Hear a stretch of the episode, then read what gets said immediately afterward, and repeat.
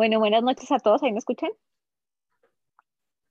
Bien, eh, los saludo con un abrazo muy cariñoso a la distancia desde Argentina. Eh, y bueno, queremos poner en oración delante del Señor este tiempo, esta palabra. Quiero em, que cada uno ponga su corazón, disponga su mente. Te pedimos, Señor, que tú quites toda distracción de, de nuestra cabeza. Te pedimos que tú cargues todos nuestros problemas, preocupaciones para poder eh, dedicar este momento en tu presencia, Señor. Eh, te pedimos que tu palabra llegue a nuestro corazón y quede aquí impresa eh, hoy y para siempre, que podamos ponerla en práctica. que Alejandro pueda hablar la palabra del Señor, guiado por el Espíritu Santo, y disponemos nuestro corazón para escuchar. En el nombre de Jesús. Amén. Amén, amén. Bueno, muchísimas gracias. Buenas noches. Es, es, un gusto volver a estar hoy aquí reunidos. Y mm, pues yo no sé si ustedes, como yo, muchas veces se han preguntado por qué eh, han tomado o siguen tomando muchas malas decisiones. Y adicionalmente, creo que es una pregunta que no nos hemos hecho hoy, sino que constantemente venimos repitiéndola. Y es más, durante esta cuarentena en este 2020, nos hemos tenido que llegar a enfrentar a una infinidad de retos y muchos de estos retos algunas veces han sido por las decisiones que hemos tomado en el pasado y que adicional al COVID y nos han venido a enredar muchísimo más la, la situación. Muchas veces no llegamos a comprender eh, las razones y generalmente lo que yo hacía y que aún a veces hago es autojustificar la decisión, ah, la mala decisión, eh, o bien culpar al tercero por la, por la decisión que tomé difícilmente y aún hoy con todo lo que he podido llegar a conocer de Dios, em, me cuesta aceptar la, responsabilidad de una decisión mal tomada. Siempre tiendo a ver de qué manera la autojustifico. Y esto obviamente no me permite conocer eh, el por qué y el cómo de estas decisiones. ¿Por qué tomo la decisión y cómo tomo la decisión? Eh, si me quedo responsabilizando a un tercero, pues lo hago responsable, por lo tanto no es mi problema. Si la justifico, voy a encontrar una excusa perfecta para la razón que tuve que tomarla. Y solo cuando estoy viendo las consecuencias o pagando las tarjetas de crédito, la razón que sea que tenga que enfrentar, voy a decir porque lo hice y ya es tarde, no me pude haber dado cuenta antes. Yo creo que el hecho de reconocer aquí eh, lo que estamos haciendo, cómo es nuestra, nuestro proceso en la toma de decisiones, y bajo qué circunstancias las tomamos, eh, nos puede llevar a aclarar muy bien o aprender a conocernos para no seguirlo haciendo. Eh, es aquí donde el profeta Jeremías tomó relevancia en, mi vida. La labor de Jeremías como profeta fue llamar al arrepentimiento al reino de Judá y principalmente a, tres o cuatro reyes, eh, Josaías, Joaquim, Joaquim y Sedequías y lo vino, los vino a confrontar fuertemente por sus, por sus malas decisiones. Y Dios le dijo a Jeremías, Jeremías, ve y diles de mi parte a todos los habitantes de Jerusalén. Yo recuerdo, pueblo de Israel, que en tus primeros años me amabas solo a mí. Parecías una novia enamorada. Y me seguiste por el desierto, por tierras donde nada crece. Tú eras solo mía, fuiste mi mujer y amor. Si alguien te hacía daño, sufría las consecuencias. Te juro que fue así. Y así empezó Dios explicándole a Jeremías lo que le tenía que decir a los a estos reyes. Y Dios después me dijo, fui yo quien los trajo a esta buena tierra donde hoy hay comida y en abundancia. Pero llegaron ustedes y todo lo ensuciaron. Lo convirtieron, convirtieron mi tierra en un lugar asqueroso. Asqueroso. Los sacerdotes nunca preguntaron por mí. Los maestros de la Biblia jamás me conocieron. Los dirigentes pecaron contra mí y los profetas no hablaron en mi nombre. Todos ellos siguieron a otros dioses que no sirven para nada y en nombre de ellos hablaron. Qué jalón de orejas tan violento. Y yo creo que hoy muchas veces nosotros nos podemos venir a enfrentar en lugares asquerosos por las decisiones que hemos llegado a tomar. Pero como en ese tiempo la idolatría, seguir otras cosas como el placer, el dinero, en mi caso el control, yo quiero controlar todo, llevó al pueblo de Israel a tocar fondo, también hoy nos pasa. tocamos fondo. Y hoy muchos nos hemos visto eh, en, nuestros en nuestros resultados reflejados, eh, que estamos en el fondo y estamos bien enredados por nuestras decisiones. ¿Cuántos llegaron preparados con algún tipo de ahorro y cero deudas o pocas deudas al COVID? Complicada esa decisión. Porque dos males ha hecho mi pueblo. Me han abandonado a mí fuente de aguas vivas y han cavado para sí cisternas, cisternas agrietadas que no retienen agua. Y esa palabra de cisternas hoy de alguna manera nos explica y quiero ver para que veamos lo que era una cisterna, un depósito, porque no, no es la cisterna del inodoro, era un depósito, no lo tenían en esa época, era este depósito, un depósito habitualmente subterráneo donde se recoge el agua de lluvia, como lo vemos en la foto, y que, llevaba del un río o un manantial. Ellos intentaban guardar, eh, gracias Shelly, ellos intentaban guardar en esas, en esas fosas o en esas eh, cisternas el agua. Y especialmente esto lo hacían en tierras áridas donde no tenían nada. Hoy tengo la oportunidad de estar en El Paso, Texas. Eh, no sabía ni siquiera dónde quedaba esta ciudad, pero saco la cabeza por la ventana y veo esta ciudad mexicana, la, línea al borde está y veo la malla y veo México y todo, pero alrededor es un completo y total desierto. Eh, estoy al lado de Ciudad Juárez.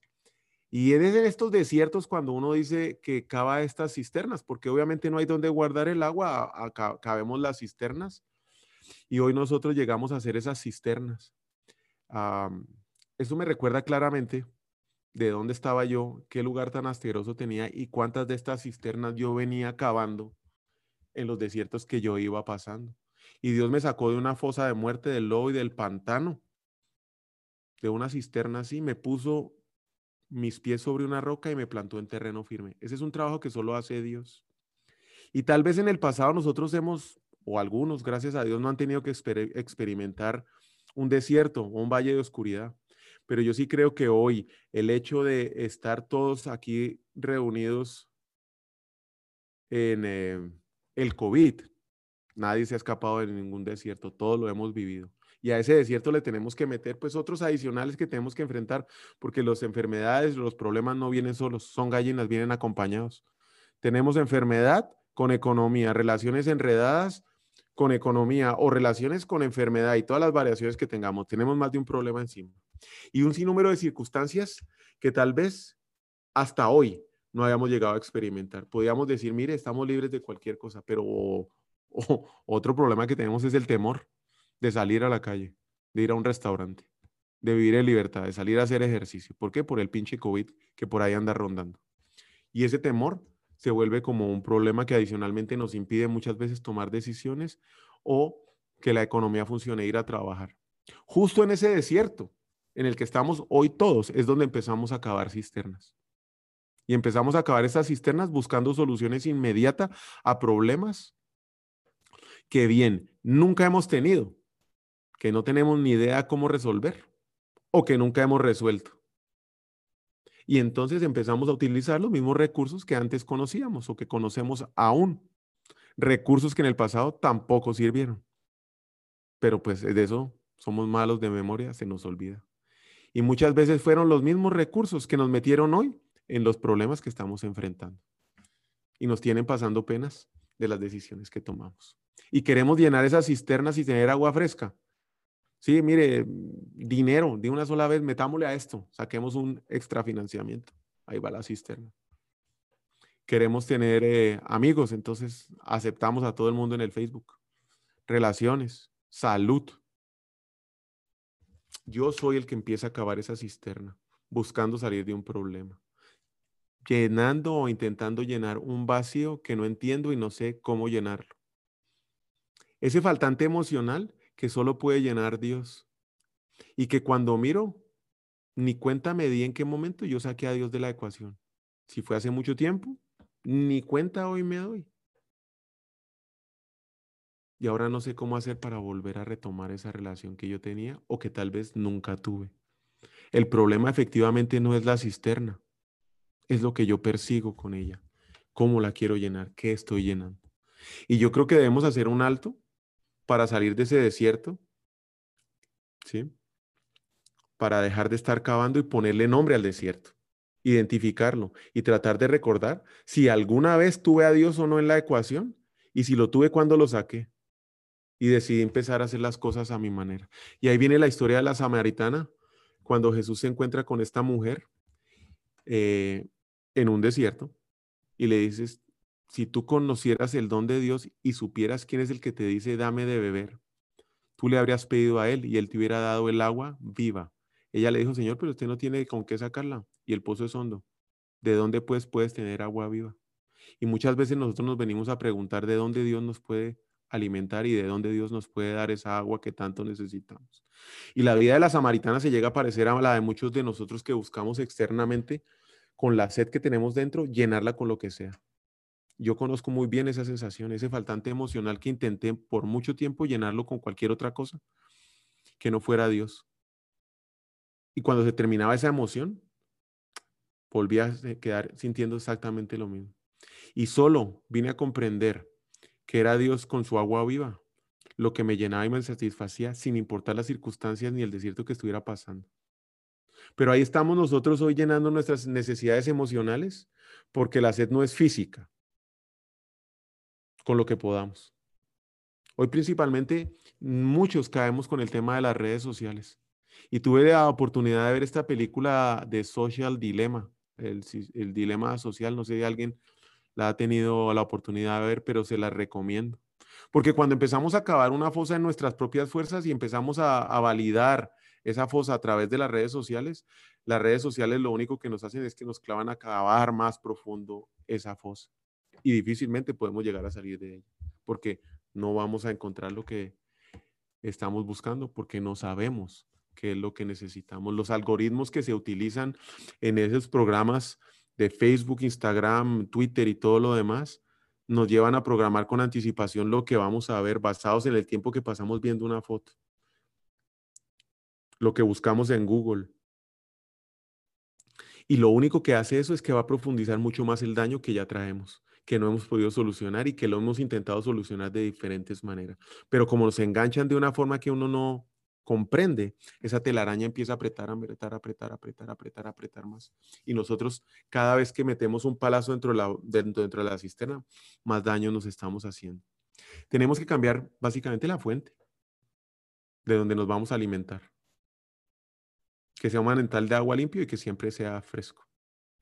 Jesús le respondió, todo el que beba de esta agua volverá a tener sed. Pero el que beba del agua que yo le daré no tendrá sed jamás, sino que el agua que yo le daré se convertirá en él en una fuente de agua que brota para la vida eterna. Y eso sí lo puedo yo tener claro porque de alguna manera, a pesar de todas las dificultades que estamos teniendo, lo que Dios me ha venido a dar a mí es paz. Escoger entre lo que me queda por hacer porque no estoy hablando de pasar un momento, estoy hablando de la eternidad.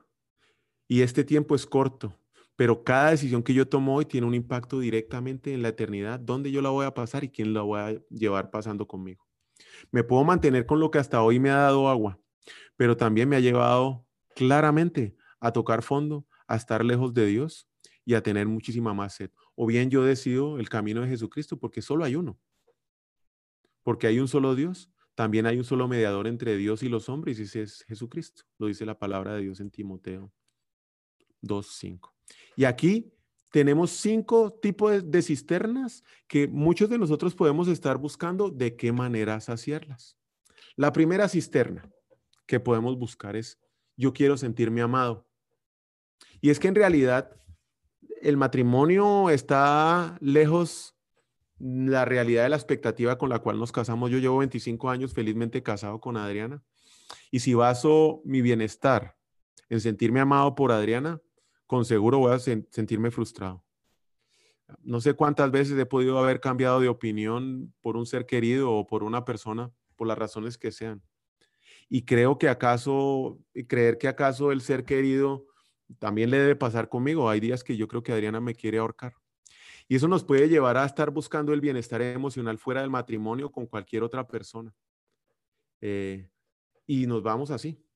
Si todo lo de sentirme amado, esa necesidad emocional de que alguien exprese mi amor, lo pongo en una persona, en un novio o en una novia, ah, efectivamente en algún momento en que la persona se empiece a sentir mal conmigo, yo ya voy a dejar ese vacío y voy a estar como loco buscando otra persona para poderse sentir ese vacío.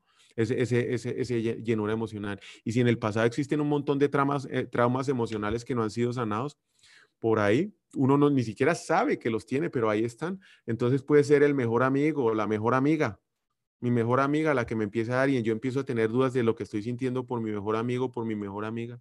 Y ese es un problema que hoy se ve muchísimo más en los jóvenes. Y es donde dicen, no, es que hay que ser inclusivos y hay que entenderlos y hay que ser libres y lo que él sienta. Y lo que él sienta está bien. Porque está intentando llenar ese vacío de sentirse amado donde no debe ser y sigue cavando profundamente. Y Satanás aprovecha todas esas grietas del pasado para ponernos a dudar de quién somos nosotros y busca que nosotros nos definamos por medio de nuestras propias emociones y no de lo que realmente somos. Somos hijos de Dios. Ojo con esas amistades, porque no son cisternas.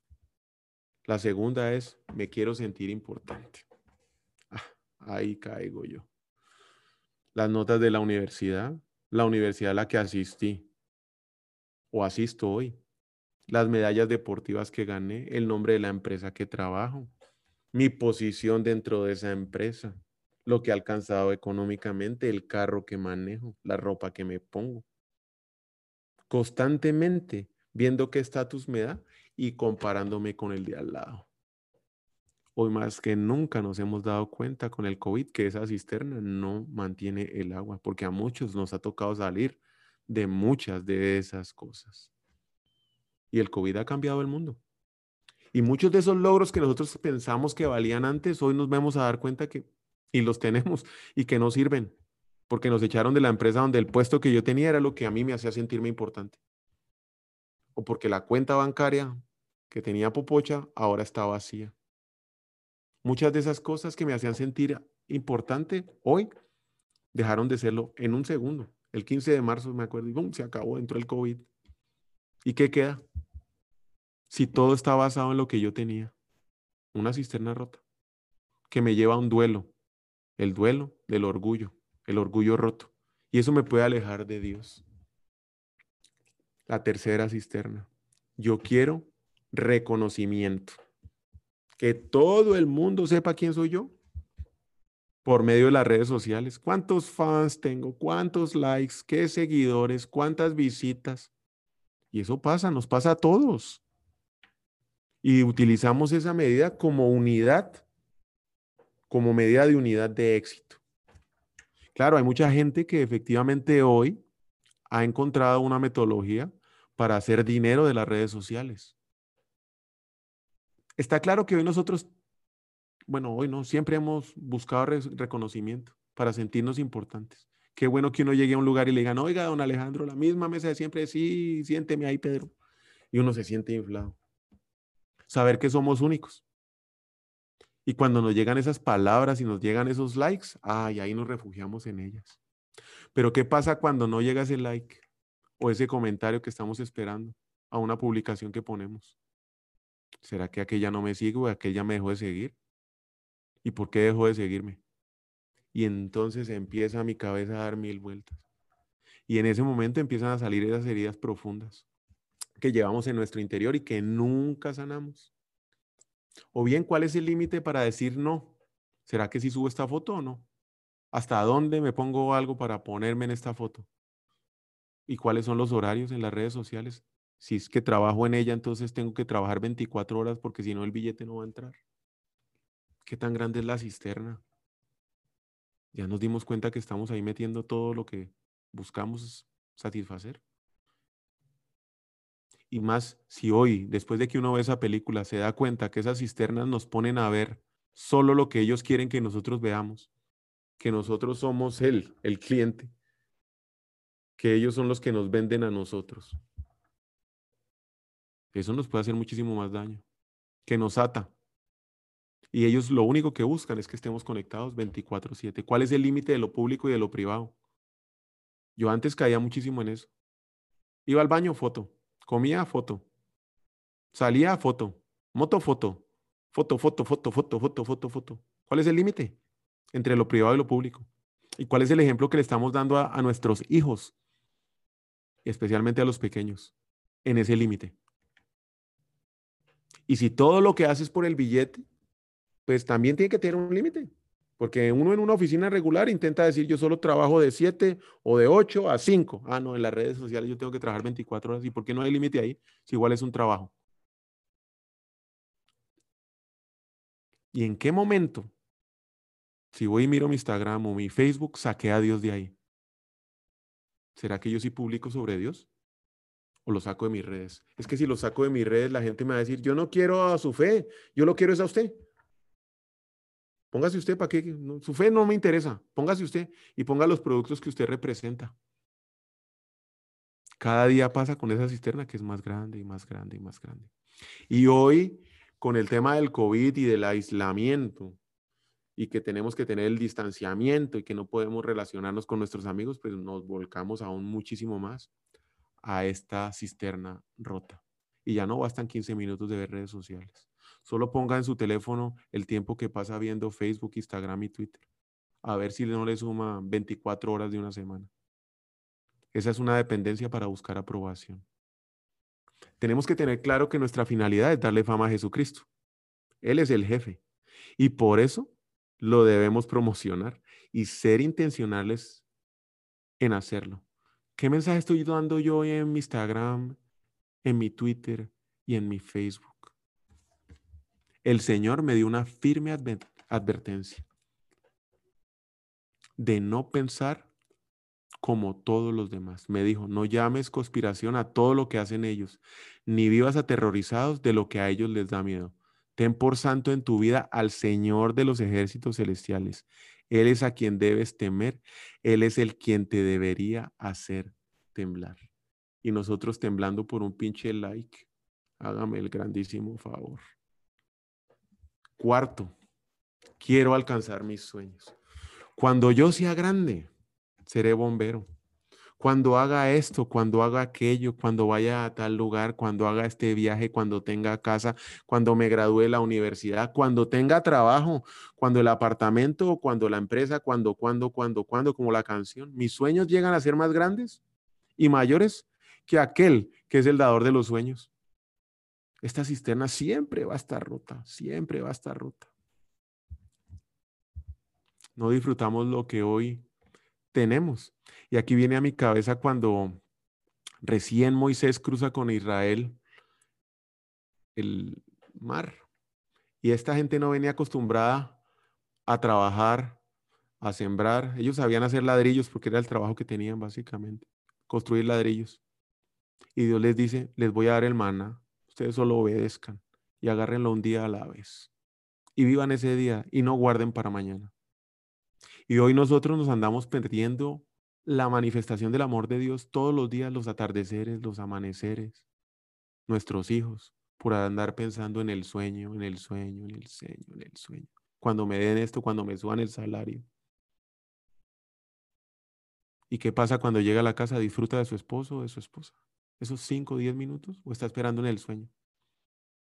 ¿Por qué no cumple primero el vivir un día a día y va después por el demás? Ser feliz no depende de tener un cheque de un sueño por cobrar. Ser feliz depende de darle las gracias a Dios todos los días por estas 24 horas que hoy nos dio. Y levantarnos mañana, si es que nos levantamos, a gozarnos el maná que nos va a dar mañana. La quinta cisterna.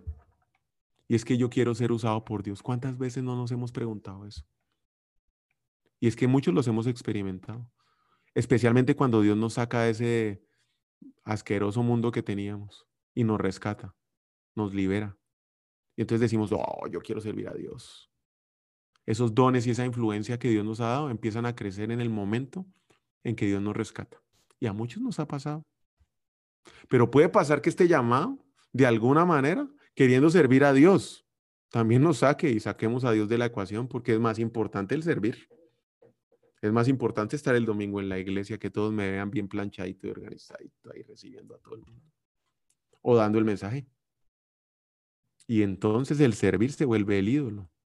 no el que me salvó. Seguramente más de unas de estas cisternas las hemos abierto en nuestras propias fuerzas intentando saciar de alguna forma las necesidades antes mencionadas y hay más. Y eh, el problema de estas cisternas que me van a tener siempre de esclavo. Siempre voy a intentar seguir buscando en mis fuerzas lo que no puedo retener. El agua que no me mantiene y el agua que no me alimenta. Siempre va a escapar. La gente siempre falla. Yo lo hice por mucho tiempo hasta que entendí que solo Dios es el que me llena. Y hoy, aún yo sabiéndolo, a veces cavo cisternas. Y ese mismo Dios quien me cuidará, suplirá todo lo que necesiten de las gloriosas riquezas que nos ha dado por medio de Cristo Jesús. Esas promesas están en la Biblia. Toda la promesa trae una condición. Y si yo quiero tener la, la, promesa, quiero tener la condición. Si me doy cuenta que estoy cavando alguna cisterna y estoy dejando, o bien dejé a Dios en algún momento fuera, lo que debo hacer es levantar en este momento la mirada y fijarla en Él ya que han sido resucitados a una nueva vida en Cristo. Pongan la mirada en las verdades del cielo, donde Cristo está sentado en el lugar de honor, a la derecha de Dios. Piensen en las cosas del cielo, no en las cosas de la tierra. Pues ustedes han muerto a esta vida y su verdadera vida está escondida en Cristo, en Dios. Cuando Cristo, quien es el que le da la vida a ustedes, se ha revelado a todo el mundo, ustedes participarán en su gloria. Así que hagan morir todas las cosas pecaminosas y terrenales que se acechan dentro de ustedes no tengan nada que ver con la inmoralidad sexual, la impureza, las bajas pasiones y los malos deseos. No sean avaros, pues la persona avara es idólatra, porque adora las cosas de este mundo. Pero ahora es el momento de eliminar el enojo, la furia, el comportamiento malicioso, la calumnia y el lenguaje sucio.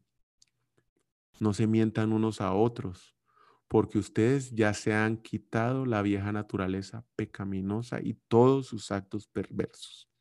Vístanse con la nueva naturaleza y se renovarán a medida que aprenden a conocer a su Creador y se parecerán más a Él. En esta vida nueva, no importa si uno es judío o gentil, rico o pobre, si está circuncidado o no, si vive en Argentina o en Guatemala, si es culto e incivilizado, esclavo o libre. Cristo es lo único que importa y es el que vive con nosotros. En este proceso en donde yo pasé de pesar 280 libras a lo que tal vez peso hoy, yo lo hice por una, llegué a estar así de gordo por una completa y total ignorancia. Y muchas veces hoy cuando hablo, porque yo generalmente comparto, oye, Estefania me decía, ¿qué hizo esas 10 horas en el carro? Pues yo hablé con este man 10 horas de Dios, 10 horas en el carro para venir hasta Houston, ah, de, de Houston acá. Y, y yo recordaba lo que yo era, porque yo no entendía. Una cosa es que me digan, mire, usted está así de mal, usted está acabando una cisterna, muy, muy bonita toda esa historia, y sí, sí me puedo reconocer, pero dígame qué hago ahorita y cómo salgo de eso. Porque yo no sé, no tengo ni idea qué tengo que hacer. Yo no quiero seguir así, pero a mí nadie me ha dicho. Yo no quiero saber de un cura, yo no quiero saber de un pastor, yo no quiero saber de una iglesia. Leer la Biblia, eh, no entiendo cuando leo eso. ¿Por qué no me explica en pasos sencillos? ¿Sí? Tal vez que tengo que llegar a ser yo para poder salir de esa cisterna que estoy cavando. Bueno, lo primero que yo hice fue poner los ojos en, poner mi corazón en las cosas del cielo. Porque el corazón lo tenemos que poner en algo. O lo pongo en el dinero, o lo pongo en las pasiones, o lo pongo en las redes sociales. En algo lo tengo que poner. A la larga, el que decide en dónde lo pongo soy yo. Nadie escoge por mí. Yo decido poner mi corazón en las cosas del cielo. Dios nos dice que lo pongamos en Él. Somos ciudadanos del cielo. Aquí somos peregrinos, estamos de paso. Esto es puro, puro paseo, por muy difícil y complicado que esté. Dios es nuestro norte. En cambio, nosotros somos ciudadanos del cielo donde vive el Señor Jesucristo y esperamos con mucho anhelo que Él regrese como nuestro Salvador. Yo no sé si alguno de ustedes se ha preguntado dónde piensa pasar la eternidad. ¿Sí? Una pregunta sencilla de hacer, complicada de pensar. Bueno, yo quiero pasarla en el cielo con Dios. Bueno, ¿y qué está haciendo hoy para eso? ¿O qué? ¿Va a esperar que llegue allá a pedirle al Señor ya muerto? Señor, ábrame que ya llegue. Le va a decir fuera. ¿Qué está haciendo hoy para eso? La segunda cosa que podemos hacer es poner nuestra mente en las cosas del cielo. Si ya tenemos nuestro corazón, ahora enfocados en nuestros pensamientos, nuestra mente. Vamos a seguir alimentándonos de lo que dicen mis amigos. Voy a seguir alimentándome de lo que me dice Adriana o lo que me dicen mis hijos. Voy a seguir alimentándome de la billetera, el trabajo, el carro. Voy a seguir alimentándome de las redes sociales. O voy a seguir alimentándome porque yo pues llevo la palabra de Dios. ¿De qué me voy a seguir alimentando? O voy a decidir mantenerme lleno de la palabra de Dios. Esa es una decisión. Eso es ser intencional. Si sabemos que existe una eternidad y lo creemos, ¿sí? ¿Por qué no es posible tenerla desde ya? Pues claro que es posible. ¿Y qué estoy haciendo para empezarla a tener hoy? Si ya tengo claro que mi corazón debe estar puesto en algo, lo voy a poner en Dios. Y si para eso y mantenerme firme, mi mente la tengo que tener puesta en Dios, pues voy a ser intencional en buscar las cosas de Dios. Si quiero pasar la eternidad. Porque nos vamos a terminar perdiendo en las cosas terrenales, nos van a terminar acabando. Yo no sé quién ha tenido la oportunidad de demorarse más en una foto y si quiere hágalo solo para probar hoy. Una foto de Instagram. Ponga el dedo en la foto. Ponga la vieja que está en tanga. Ahí, ¡pam! Téngale el dedo. Cuente 15 segundos. Uno, dos, tres, cuatro, cinco. Cuéntelos. Y después siga pasando su fit. Y me va a decir cuántas viejas en tanga le van a volver a salir.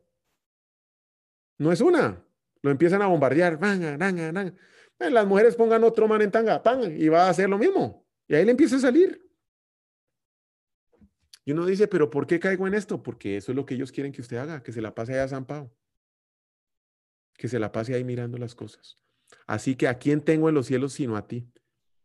Y si fuera a ti, no deseo nada de esta tierra para poder sobrevivir en todas esas cisternas que nosotros hemos creado y cavado durante nuestra vida y especialmente cuando estamos en los desiertos, ¿sí? Porque es en ese momento cuando estamos pasando una pena bien complicada que llegamos y decimos, ay, ya después de tanto dolor, yo me merezco esto. Yo me lo tengo que pasar, me lo merezco, me, tengo que echar este trago, pues ya, para olvidarme de este dolor. Y o el contrario, uy, qué buen negocio revente, vamos a celebrar. Vamos a echarnos una rumba. O este placer, nadie se va a enterar, pues, eh, pero me lo merezco. Nuestra mente debe estar centrada en Dios y lidiando con un problema a la vez, el del día. Me debo enfocar en la conexión de Jesucristo conmigo, la que Él tiene conmigo. Porque el viejo hombre que desea las cosas del mundo aún vive en mí. Ese no se ha ido, ahí está. Y a pesar de que yo volví a nacer en Jesucristo, que recibí a Jesucristo como mi Salvador, que muchas veces me levanto y le pregunto a él, Señor Jesús, ¿qué tengo que hacer hoy? y que el viejo hombre, Alejandro, lo entregué y sé que Jesucristo murió con él en la cruz. Debo tener claro que en mí habitan esas dos naturalezas. La vieja naturaleza, el hombre viejo, el que está muerto en el pecado, que es envidioso, que busca cisternas rotas, que busca placeres y que solamente quiere alimentar su ego. Ahí está. En mí en cada uno de nosotros. Aunque yo sé que lo crucifique, pero ahí está. O la nueva naturaleza, que está bendecida, que ama y que busca constantemente la presencia de Dios. ¿Qué lobo voy a alimentar? ¿Y con qué lo voy a alimentar? Porque yo puedo querer alimentar a Dios siguiendo prédicas en Instagram. Y ahí me va a salir la vieja en calzoneta. Éntrele a buscar a Dios en el Instagram o en el Facebook. Lo puedo hacer. No es el lugar apropiado. Entonces no es con qué lo alimento, sino también en dónde lo alimento. ¿Qué alimento le doy? Mantenerme en la palabra de Dios en oración, adoración y pasando tiempo de intimidad con Dios, sabiendo que Cristo es mi Salvador y que está conmigo todo el tiempo, no solamente me va a dar paz y tranquilidad, sino que va a alimentar mi nueva naturaleza. Y en algún momento esas cisternas rotas ya dejan de ser importantes.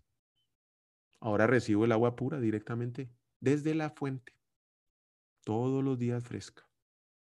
También me debo enfocar en que Dios es el que tiene el control de lo que yo necesito y de lo que a mí me preocupa. Si yo tengo eso claro y lo creo, si sabéis pues, resucitado con Cristo, buscad las cosas de arriba, donde está Cristo sentado a la diestra del Padre. Porque en el nombre de Jesús se dobla toda rodilla de todos los que están en los cielos y en la tierra y debajo de la tierra, y toda lengua confiese que Jesucristo es el Señor para la gloria del Padre. Jesucristo está en el completo y total control de todo. Conquistó la muerte y está sentado al lado de el Padre. Entender que Jesucristo es mi líder, mi pastor, y que es el que me cambió la vida para mí, lo único que me lleva es a honrarlo y a asegurarme de que voy a estar alimentándome de lo correcto, que Él es el único poderoso y centro del universo, que siempre ha sido Jesucristo y que siempre lo será. Y yo quiero aquí hacer un, un paréntesis que tal vez no está claro o que no lo tengo acá. Y es que ahí viene la palabra santo.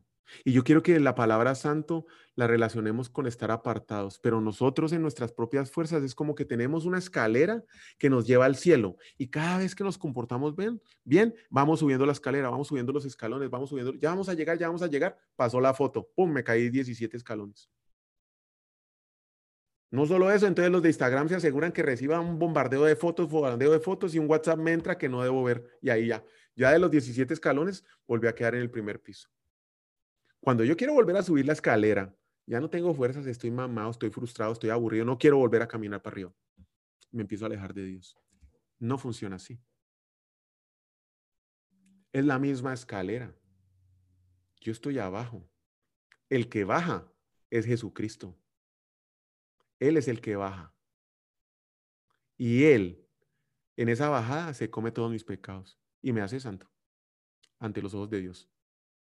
Y yo puedo fallar. Yo puedo fallar. Ahora, si yo decido fallar recurrentemente, ya es otra cosa. Pero ahí es donde está la santidad. En tener claro quién es el que tiene el control. Adicionalmente, me debo enfocar en el cuidado que Dios tiene de mí. Vivimos en un mundo caído donde andábamos cavando muchas cisternas y pusimos nuestras confianzas en las cosas del mundo. Eso lo hicimos inclusive mucho antes del COVID. Y cuando nos iba bien, porque aún nos va bien, pero nos iba bien económicamente, no necesitamos de Dios ni de nadie. Ni qué COVID, que se vengan los chinos con todo lo que quieran, que aquí los hago chicharrón. Tengo que tener claro hoy que tengo un protector que tiene mi cuidado, que se llama Jesucristo, que ese es mi protector. Y que Jesucristo está en manos de Dios. Tengo doble protección. No me preocupo por las cosas del mundo. Me preocupo únicamente de agradar a Dios. Y también nos debemos enfocar en el compromiso que Dios tiene para nosotros. Él transformará nuestro cuerpo miserable, así dice, para que sea como su cuerpo glorioso mediante el poder con que somete a sí mismo todas las cosas. Queridos hermanos, ahora somos hijos de Dios, pero todavía no se ha manifestado lo que habremos de ser. Sabemos, sin embargo, que cuando Cristo venga, seremos semejantes a Él, porque lo veremos tal y como es. Estas son promesas que Dios nos ha dado, pero muchas veces nos quedamos solo con la promesa y no entendemos que la promesa trae un compromiso. Básicamente es obediencia. Y dejamos esa parte fuera de la ecuación. Enfocados en Dios y con nuestros afectos puestos en las cosas del cielo difícilmente vamos a dejar de ser obedientes.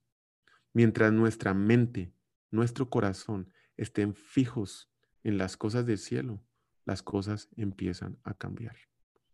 Los hombres y las mujeres, y aquí vamos a terminar, fuertes, tienen su corazón fijo en algo. Fijo en algo. Y aquí traigo a mi mujer que cuando se mete que voy a correr esa maratón, no hay quien la mueva de esa cosa. No hay que la mueva de esa cosa hasta que termine la maratón. Podemos llegar a ser completamente cerrados, pero extremadamente fuertes. Coraje se define como el valor, la decisión y el apasionamiento con que se realiza una acción. Es tener nuestro corazón fijo en algo.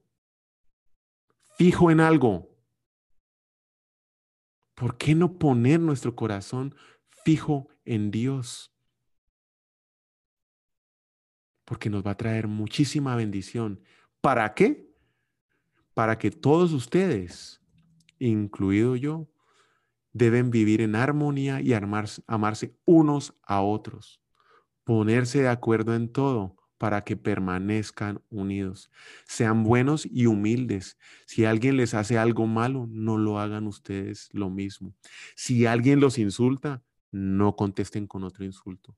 Al contrario, pídanle a Dios que bendiga a esas personas, pues Él los eligió a ustedes para que reciban la bendición. ¿Qué vas a hacer hoy? Esa es la pregunta. Vamos a seguir cavando cisternas rotas y alimentándonos de lo que no nos alimenta o nos vamos a entregar a Dios. Y ese es el mensaje, Estefania. Ahí ya la dejo si quiere para que prosiga con la oración. Muchísimas gracias. Bueno, qué linda palabra y la verdad que qué importante es que recibamos esos recordatorios porque a veces es tan fácil perdernos en el mundo y en las cosas porque al enemigo le gusta distraernos.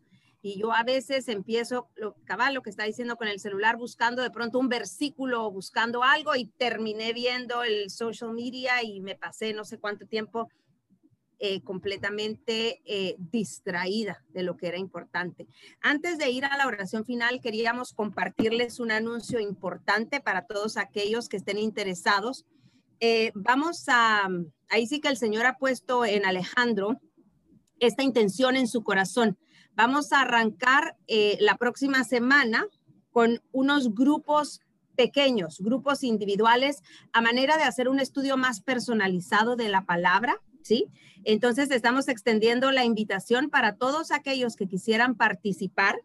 Va a ser todos los miércoles de seis y cuarto a siete en pequeños grupos dirigidos. Ya les vamos a presentar quiénes son las personas que van a estar acompañándolos en cada uno de los diferentes grupos, ¿sí?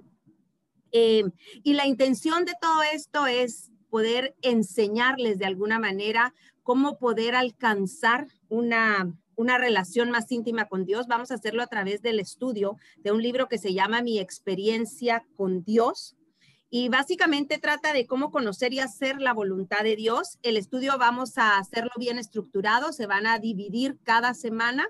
Eh, se les va, perdón, se les va a mandar a todos los que deseen participar con anticipación. Les vamos a compartir un link en el cual pueden inscribirse y así nosotros podemos organizar los grupos.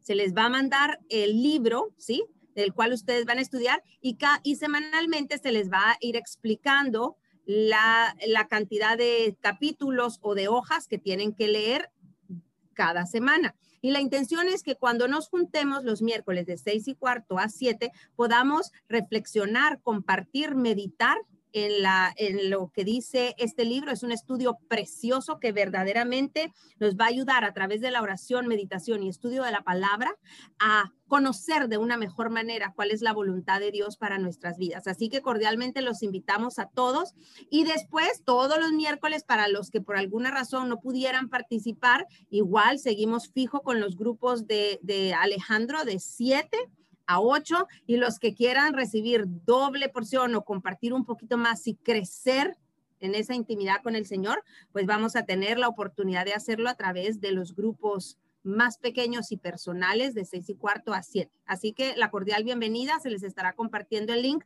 Cualquier duda, cualquier pregunta, por favor no duden en, en dejárnoslo saber. Estamos muy emocionados porque este es un, un deseo lindo que el Señor ha puesto en el corazón de Alejo y creo que que la obra que Dios ya empezó en cada uno de ustedes la va a llevar a feliz término. Así que bueno, queríamos compartirles ese anuncio y vamos a orar para terminar y cerrar la, la reunión del día de hoy. Bendito Dios y Rey Celestial, queremos darte gracias infinitas por nuestras vidas y gracias por la vida de todos y cada uno de tus hijos preciosos que hoy han decidido acompañarnos. Desde ya bendecimos sus vidas, bendecimos esta palabra, Señor, que ha salido de tu boca. Sabemos que si viene de ti jamás regresará vacía, sino va a cumplir el propósito para el cual fue enviada. En el nombre de Jesús queremos darte gracias por esos recordatorios preciosos que nos hace, Señor, para no perder el tiempo, para no, para no permitir que la vida nos distraiga en el camino, sino que sigamos enfocados en lo que es importante, Señor, en el crecimiento espiritual, en el conocimiento de tu palabra y sobre todo en establecer una relación íntima contigo. Hoy queremos darte gracias infinitas por la vida de Mariana, en el nombre poderoso de Cristo Jesús. Todos juntos y de común acuerdo, Señor Jesús, seguimos clamando y recibiendo esos resultados de sus conteos en sangre, Señor, que lleguen al cero, Padre bendito y Rey Celestial, para que pueda salir del hospital y regresar a su casa. Bendecimos a Adriana, que ha sido su fiel acompañante, Señor. Dales fuerzas, gozo, alegría, paz, paciencia, bendito Dios y Rey Celestial. En el nombre de Jesús nos cubrimos con la sangre de Cristo y desde ya bendecimos Señor, estos, este estudio, esta intención de nuestros corazones, Señor Jesús, para que seas tú quien escoja personalmente a cada uno de tus hijos e hijos que van a participar y que esta nueva oportunidad, Señor, solo sirva para seguir creciendo en espíritu y en verdad. Te damos gracias, nos cubrimos con la sangre de Cristo y en el nombre poderoso de Jesucristo te oramos. A ti que vives y reinas y eres Dios por los siglos de los siglos. Amén y amén.